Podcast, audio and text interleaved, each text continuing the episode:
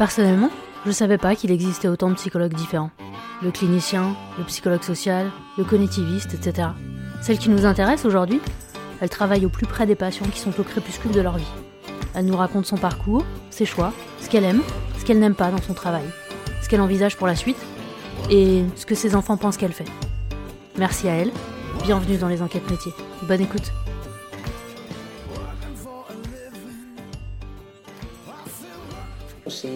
41 ans, je suis psychologue et je travaille en équipe mobile de soins palliatifs euh, dans un hôpital euh, à but non lucratif. J'y travaille à 60%. Quand j'étais petite, je voulais faire euh, pompier, astronaute, instit. voilà, donc c'était assez divers et c'était souvent lié à des films que j'avais vus, donc pas forcément une envie très personnelle. Et quand est-ce que j'ai su que je voulais être psychologue je pense que je l'ai su peut-être euh, à la fin de l'année de terminale, donc il était temps de savoir. Non, je savais que je voulais travailler dans le social depuis, je pense, euh, depuis une bonne année aucune idée précise euh, de, du métier vers lequel je voulais aller. Euh, en plus, euh, ça me parlait pas du tout. Et, je dirais que j'ai commencé ces études de façon pas très déterminée. C'est-à-dire que je savais pas vraiment ce que je voulais faire. Et heureusement, ça m'a intéressée. Donc, donc j'y suis restée. Ça m'intéressait, mais j'aurais pu potentiellement changer de voie. Enfin voilà, j'étais pas hyper déterminée comme comme certains qui veulent, je sais pas, faire médecine, faire du journalisme journalisme. Et si ça se trouve, j'aurais commencé d'autres études dans ce domaine-là qui auraient pu me plaire. Et je pense que c'est. Bah, J'y suis pas arrivée par hasard, mais. Euh, mais que peut-être que d'autres métiers qui s'en rapprochent, comme psychomotricien que je connaissais pas du tout à l'époque, comme euh, voilà, d'autres métiers euh, du même champ auraient pu aussi m'intéresser et auraient pu très bien me plaire si je m'étais lancée dans ces études-là. Voilà, J'avais pas une idée très précise de ce que je voulais faire. Par opposition avec mon entourage, je voulais pas aller dans des métiers plus euh, du commerce, du marketing, etc., qui en plus était un, domaine très nébuleux pour moi. Ils me disaient que ça les surprenait pas plus que ça que je m'oriente vers la psycho et il m'y encourageait. Alors j'étais plutôt bonne élève sans beaucoup travailler. Je pense que j'apprenais facilement et du coup ça a été un peu compliqué au lycée parce que j'ai dû apprendre à travailler et que je me suis, enfin à ce moment-là en première et terminale il y a eu un petit atterrissage violent euh, quand, quand euh, je me suis rendu compte qu'il fallait travailler et que je pouvais pas juste me reposer sur euh, mes acquis et ce que j'entendais en cours. Et c'était très bien, hein. euh, j'ai vraiment dû travailler en première, en terminale, faire des stages euh, pendant les vacances, etc. pour, pour essayer de remonter le niveau qui n'était plus là, alors qu'avant, les choses se faisaient facilement, qu'il n'y avait pas trop de soucis.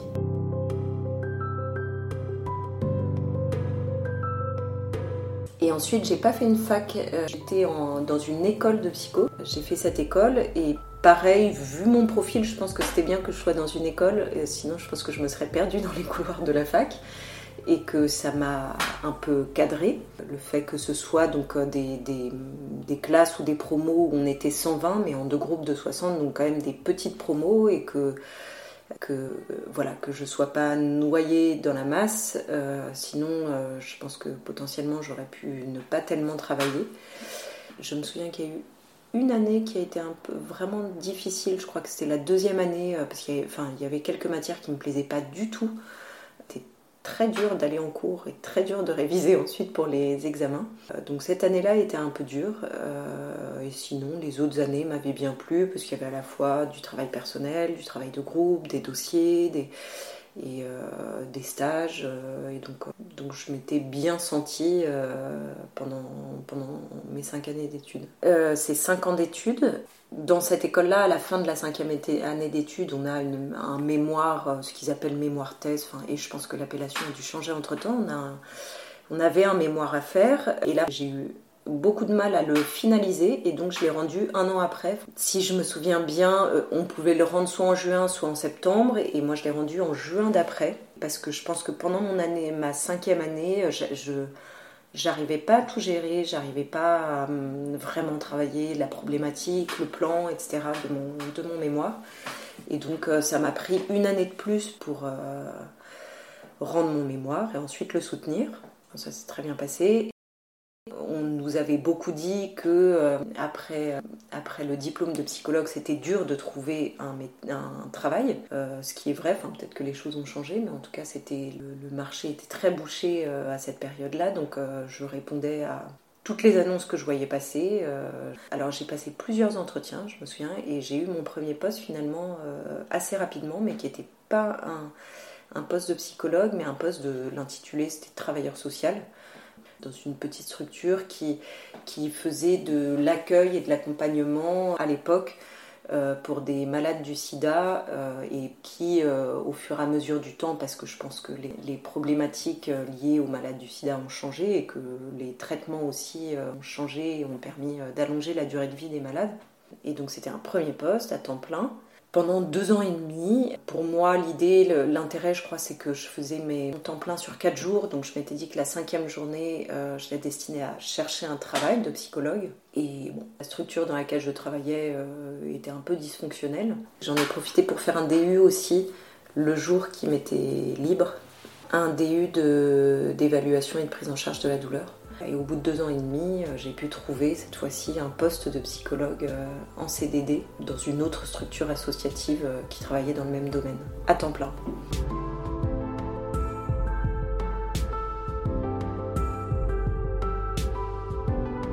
Donc deuxième poste à temps plein, qui là il était plus loin en Ile-de-France, qui a duré, donc c'était un CDD d'un an, qui s'est bien passé. Je pense que pour moi, ça m'a permis un peu de me réparer aussi après avoir été très malmenée dans la première structure où j'ai travaillé. Et à la fin de ce CDD, ça n'a pas pu être prolongé parce que c'était une toute petite association qui était euh, très fragile financièrement et qui d'ailleurs, j'ai vu depuis, a été rachetée par euh, une, grosse association.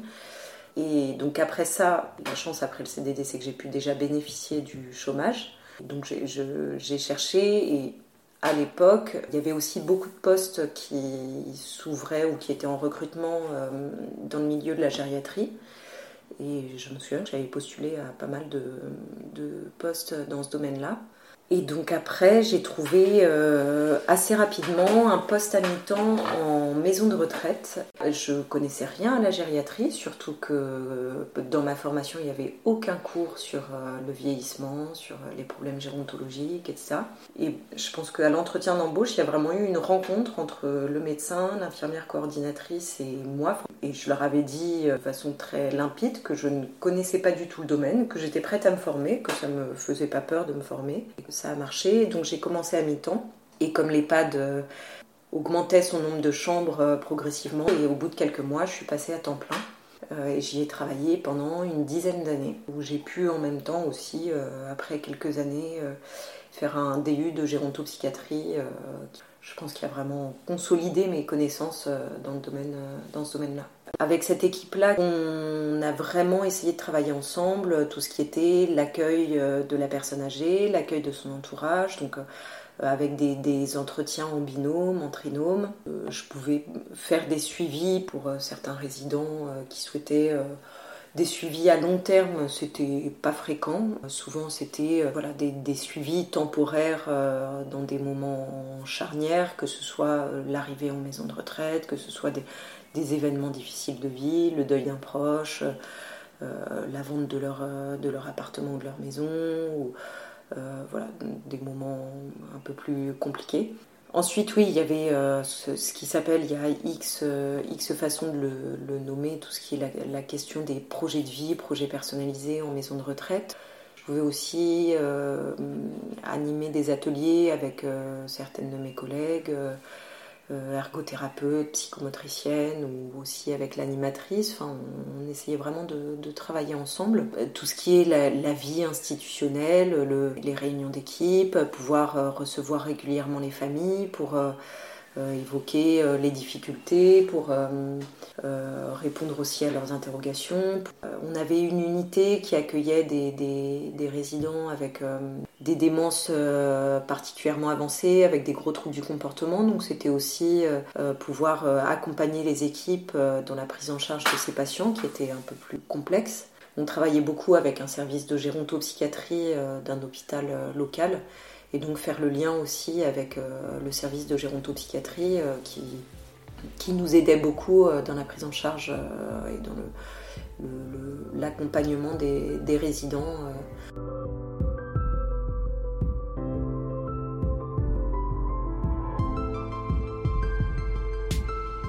L'EHPAD où je travaillais était loin de chez moi donc j'avais un gros temps de transport et au bout d'un moment c'est un peu usant. Euh, je sentais que, euh, vraiment je m'y plaisais, j'ai eu beaucoup de plaisir à travailler avec, euh, avec mes collègues, mais je sentais qu'il était temps de, de, voir autre chose, de changer de domaine. Je m'étais dit pourquoi pas continuer dans la gériatrie ou dans autre chose, mais en tout cas de, de quitter le milieu de la maison de retraite et de pouvoir Enfin, je pense qu'en changeant de métier, ça, en changeant en tout cas de lieu d'exercice, euh, ça, ça redynamise un peu, ça, ça donne envie de faire d'autres projets, de se former aussi, de, euh, voilà, de découvrir euh, un autre milieu. les soins palliatifs, c'était un domaine qui m'a toujours intéressé. Et d'ailleurs, c'est vrai que dans l'EHPAD où j'étais, on a, on a d'ailleurs cherché vraiment à développer pas les soins palliatifs, mais en tout cas d'améliorer la prise en charge palliative euh, des résidents avec les moyens limités de l'EHPAD. Et je me souviens même que pendant mes études, j'avais à un moment donné, on avait eu, je crois que c'est en deuxième ou troisième année, on avait eu un travail de groupe à faire sur un sujet. Et, et qu'à l'époque, avec euh, mon groupe, on avait fait euh, un travail de, recherche sur les soins palliatifs. Donc ça m'intéressait déjà au moment de mes études. Et donc j'ai commencé à chercher, donc que ce soit dans le milieu de la gériatrie ou dans le milieu hospitalier, dans le milieu de la santé. J'ai répondu à diverses annonces et entre autres euh, à la, à la proposition de poste euh, pour euh, cette équipe mobile. J'ai été retenue et j'y travaille maintenant depuis un peu plus de deux ans. Alors concrètement, on est une petite équipe où il y a euh, deux à trois médecins. Les temps de chaque professionnel ne sont pas forcément des temps pleins, mais donc il y a deux à trois médecins, il y a euh, enfin, deux infirmières, euh, une coordinatrice et on est deux psychologues. Et les services, les services de soins de l'hôpital nous sollicitent pour des patients, que ce soit des patients en fin de vie, des patients qui sont douloureux, inconfortable, tout ça lié à euh, une pathologie grave, euh, c'est-à-dire qu'on on n'intervient pas dans les situations de douleur aiguë ou, de douleur chronique comme peuvent le faire euh, les services de prise en charge de la douleur, mais vraiment dans ces cas-là c'est souvent les douleurs cancéreuses, ou alors aussi pour des questionnements éthiques, pour pour avoir aussi un avis tiers, qui n'est qu'un avis, hein, mais pour avoir un avis tiers sur euh, la possibilité ou non de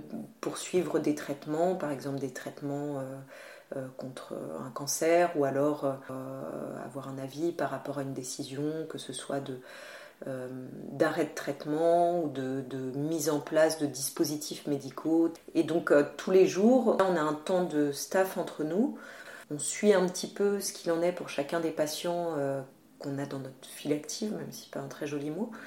Et, euh, puis on, regarde et on prend connaissance des demandes qu'il y a pu y avoir euh, tout récemment. Et ensuite on se déplace dans les services pour aller rencontrer les patients, de repérer un petit peu les difficultés aussi des, soignants, parce que l'un des objectifs des équipes mobiles de soins palliatifs, c'est de transmettre euh, le, savoir dans le champ du soin palliatif aux équipes, euh, enfin aux services euh, hospitaliers et autres. Et ensuite, on rencontre le patient, potentiellement son entourage. La chance d'une équipe mobile, c'est qu'on a le temps, donc on a aussi le, et on se donne le temps auprès du patient et auprès de l'entourage. Et ensuite, on, on, en fait un retour aux services, donc aux équipes médicales et paramédicales soignantes, qu'on a aperçu, de ce qu'on a compris et des propositions qu'on va faire.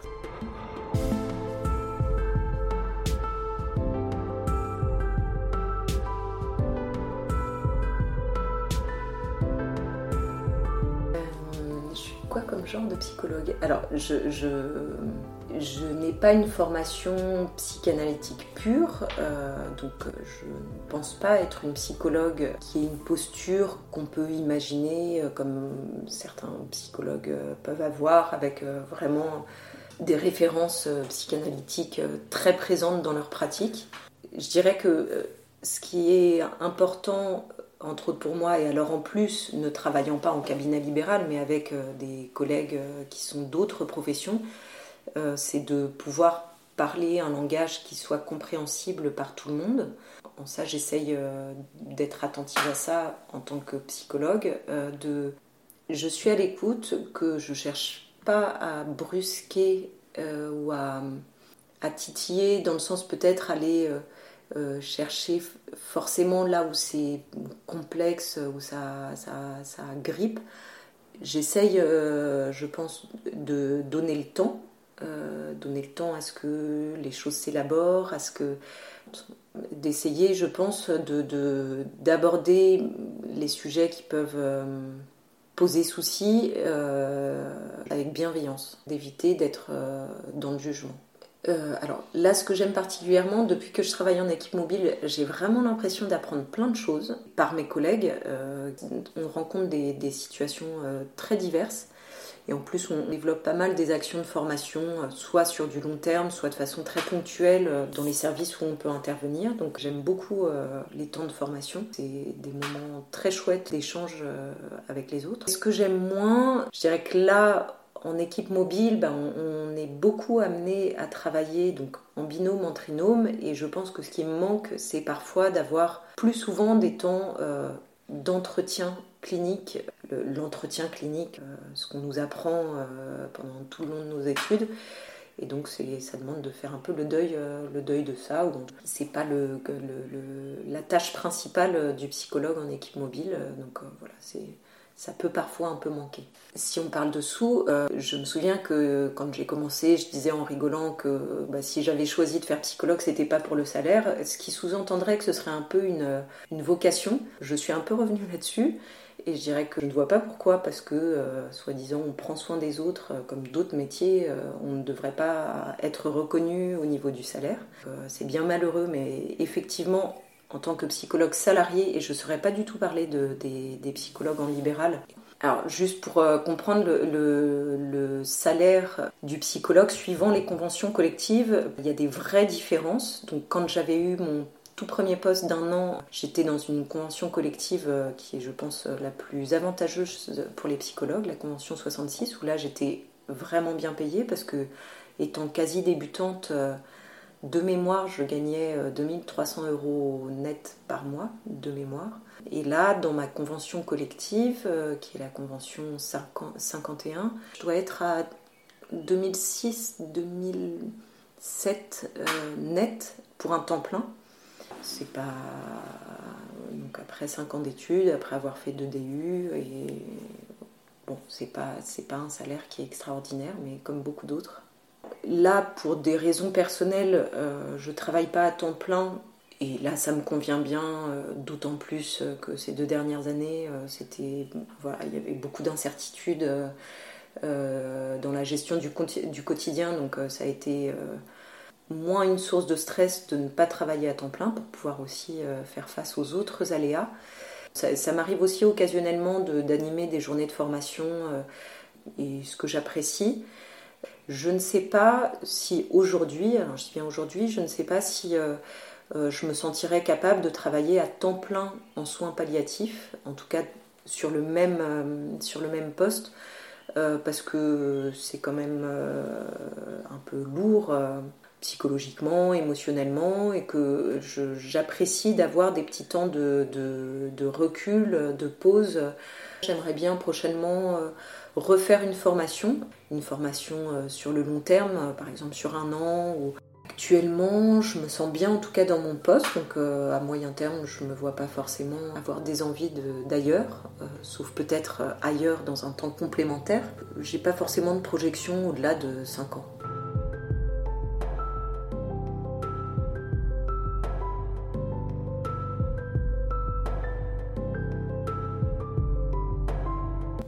Il y, a des choses qui, là, tout récemment, ont bougé pour les psychologues en libéral avec le dispositif Mon Psy, entre autres, qui vient d'être mis en place euh, par le gouvernement, pour lequel euh, je pense que 80, plus de 90% des psychologues son vent debout en disant que, voilà, c'est proposer quelque chose de complètement factice par rapport à la souffrance, euh, la souffrance des individus qui pourraient avoir besoin d'un soutien psychologique et qu'en plus c'est vraiment euh, encore plus précarisé le psychologue qui déjà n'est pas du tout reconnu au niveau salarial.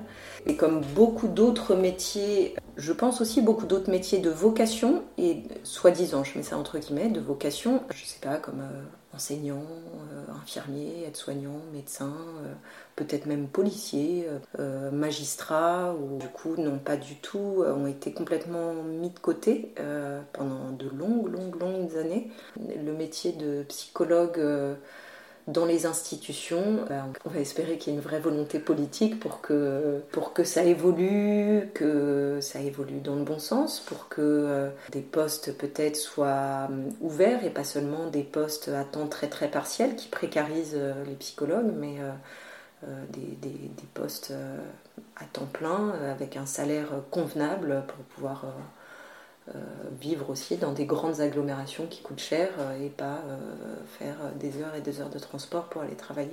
Ce que j'ai longtemps dit, c'était qu'il faut vraiment être très motivé parce qu'il y a peu de postes de psychologues je ne sais pas aujourd'hui. Il semblerait qu'il y a un petit peu plus de postes, que c'est euh, parfois un peu plus facile quand même de trouver, entre autres, le premier poste de psychologue. Je pense que c'est quand même le plus difficile à trouver. Je ne saurais pas dire exactement ce qu'il en est aujourd'hui. En tout cas, moi, quand j'ai commencé, et puis les années d'après, les dix années d'après, en tout cas, ce que je remarquais, c'est que beaucoup de personnes autour de moi qui avaient pu faire des études de psycho euh, jusqu'à jusqu'au master 2 euh, avaient énormément de mal à trouver euh, un premier poste. Donc soit étaient dans des institutions dysfonctionnelles, soit se sont réorientés euh, parce que découragés. Alors soit se sont complètement réorientés, ou alors on, fait des métiers plus ou moins dans le même champ. Et ensuite, je pense que ce qui est pas facile, c'est que souvent on est souvent assez seul en tant que psychologue dans une institution ou dans une équipe